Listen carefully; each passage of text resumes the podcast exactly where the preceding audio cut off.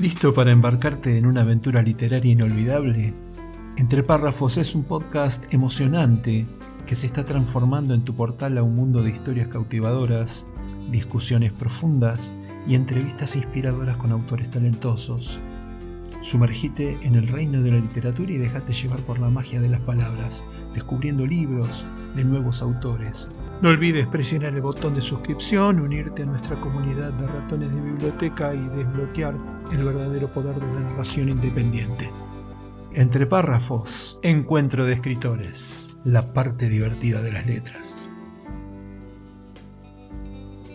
Soy Marcel Urbano, periodista, escritor y por la gracia de las nuevas tecnologías, podcaster.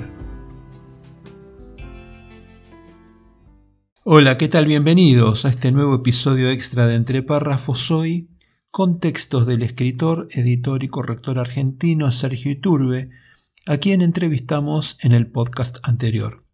Se trata de dos cuentos de su libro Otras muertes. Pero antes déjame hacerte un par de recomendaciones.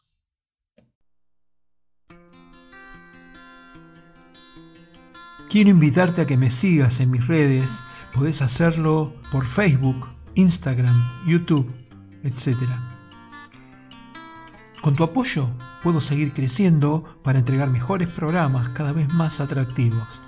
También podés suscribirte desde mi sitio web al newsletter en el que cada miércoles comparto mis notas periodísticas, siempre sobre temas de la literatura y su relación con la realidad nacional e internacional. Dale, dame tu like, déjame tu comentario en YouTube o en las notas del podcast en mi web. Entre párrafos la parte divertida de las letras.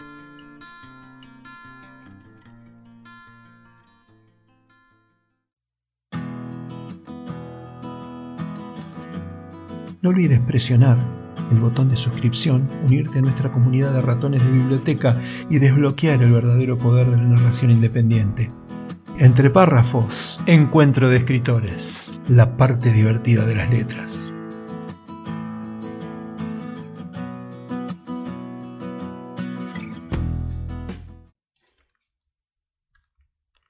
Ahora sí, daré lectura a dos cuentos de Sergio Iturbe.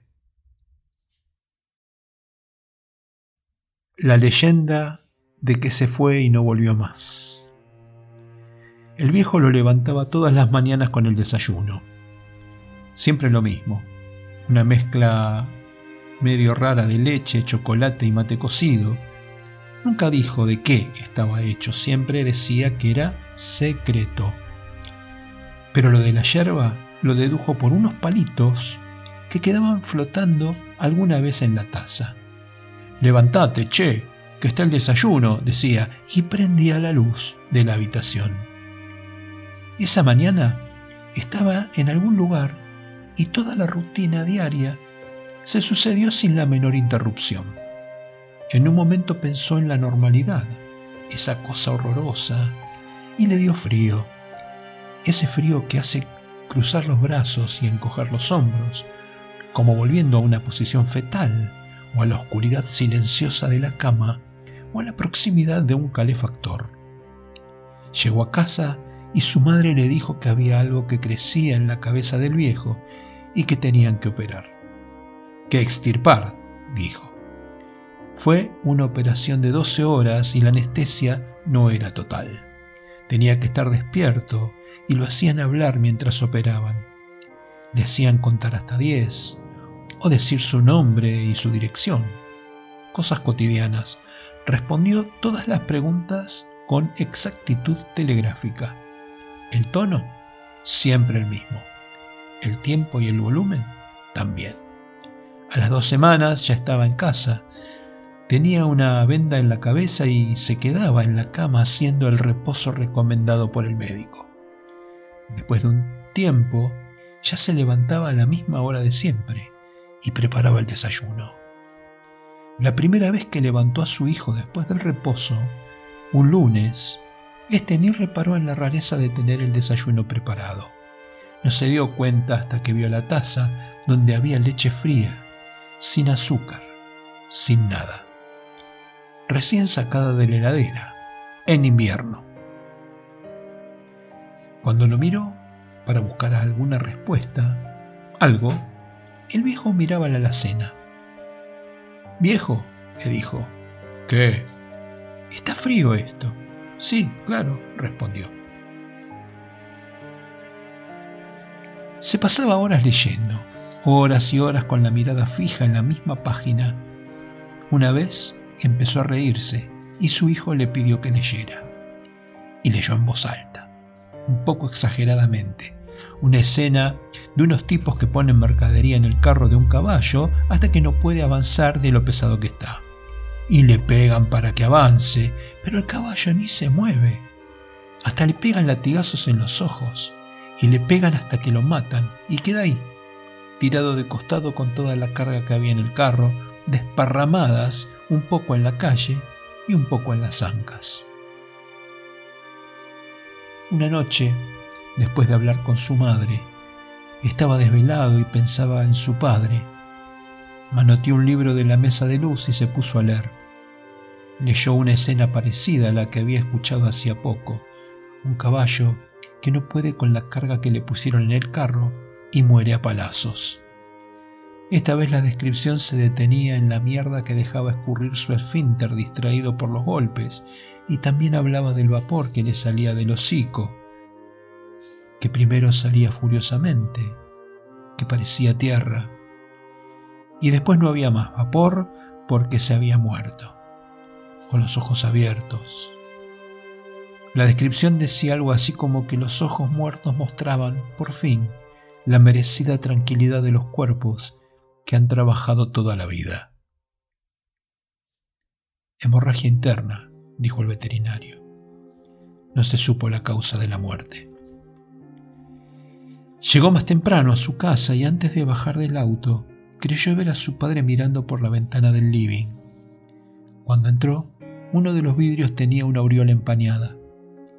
El viejo estaba sentado en un sillón mirando fijamente una página.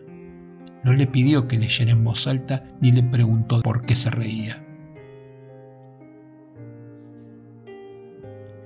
A la noche sufrió de nuevo de insomnio. La luz del living estaba apagada y no se veía más que un resplandor azulado que emanaba de la ventana que daba al patio. Pasó a la cocina y prendió la luz del extractor. La luz se disparó oblicua, iluminando unos pantalones de gabardina que eran los de su padre, que se mantenía mirando un punto fijo de la alacena. Es tarde, papá. Anda a acostarte. Sí, claro, le respondió. Antes de tomar la leche fría del desayuno, salió al patio. El perro estaba muerto, pero parecía dormido, salvo por la temperatura, cuando estaba desechando el plato donde comía, con los restos de alimento balanceado, vio un pedazo de carne atravesado por un vidrio casi invisible. A través de la ventana vio a su padre que entraba en la cocina y se paraba frente a la alacena. Miraba un punto fijo. Esa noche fue la última vez que lo vieron. La madre lo despertó y él pensaba que estaba el desayuno, pero no le preguntaba dónde estaba papá. No se había acostado. Fue inmediatamente a la cocina a fijarse en el último lugar donde lo había visto. Miró el punto que siempre miraba a su padre como buscando una huella, un indicio, pero no. Solo se veía una marca, un nudo que tenía un color más oscuro que el del resto de la madera. Un día se levantó más temprano y encontró la ventana de la cocina abierta. La cortina flameaba, chocándose contra el cristalero. En la mesa había una taza. Fue a tomarla. Sabía que se encontraría con la leche fría, sola, sin nada, la que él le preparaba para el desayuno después de la operación. Creyó con todas sus fuerzas, se lo imaginaba en algún lado, esperando aparecer el día menos pensado, perdido entre la gente en una peatonal, anónimo. Miró la taza de nuevo y la probó. Era leche fría, sola, sin nada. Se la terminó en dos tragos. El viento le dio en la espalda y sintió un escalofrío. Ella se había desvelado media hora antes que él. Venía con el café instantáneo en la mano, desenroscando la tapa. ¿Te tomaste la leche sola? le dijo. Sí, claro, le respondió, y cerró la ventana y puso la taza vacía en la mesada. En un momento pensó en darse vuelta y mirar la mancha de la alacena. No recordaba haberla visto antes. Se quedó un rato mirándola y se preguntó quién era. ¿Tengo que despertar a mi hijo o mi padre tiene que despertarme a mí? Puede haber sido lo que se preguntó. Siguió mirando la marca de la alacena, aunque vio que alguien lo miraba desde el jardín. Después dio media vuelta, se puso el saco y salió a la calle. No volvió, como ya se ha dicho.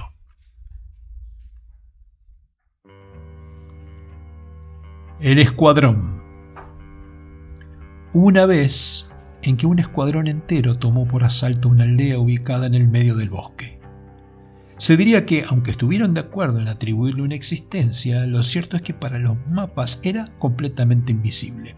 Algo así como una invisibilidad deliberada que resultó en principio sospechosa para los soldados, aunque después decidieron hacer lo mismo que hacían con lo que encontraban con un mínimo atisbo de vida. Destruirlo, exista o no exista. Da igual. Entonces, los soldados se preparan, los ojos detrás de las miras, calzadas las bayonetas.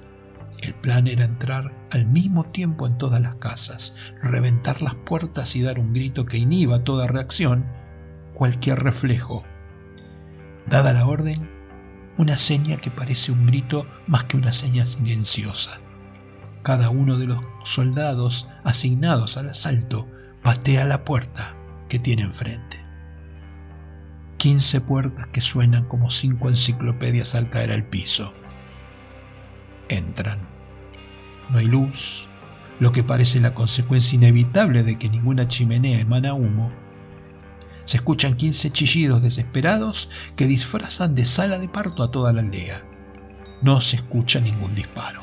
Un tiempo después, y es demasiado tiempo después, los soldados empiezan a salir de las cabañas. Salen como sonámbulos. Se miran entre sí, pero no, no se miran. Son miradas que se apilan encima de otras, como se apoya un fusil en un árbol.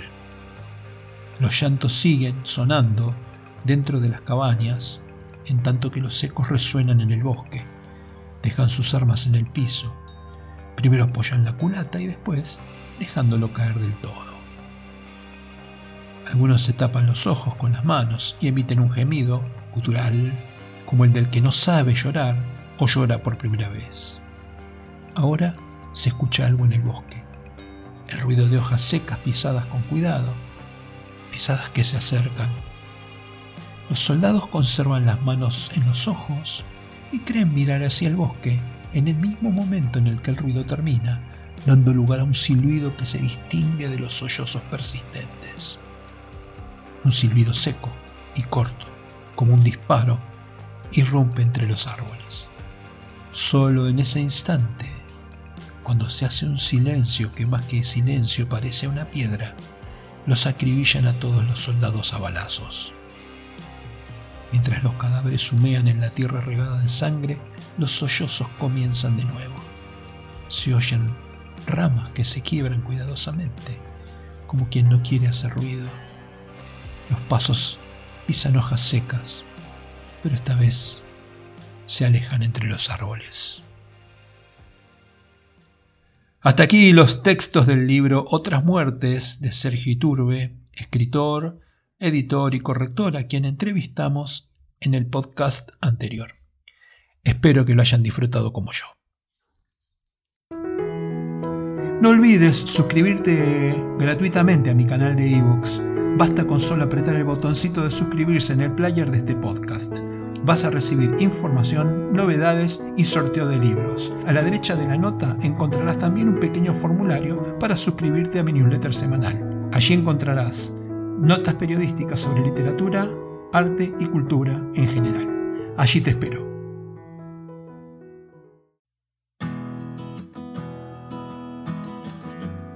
No olvides presionar el botón de suscripción, unirte a nuestra comunidad de ratones de biblioteca y desbloquear el verdadero poder de la narración independiente. Entre párrafos, encuentro de escritores, la parte divertida de las letras.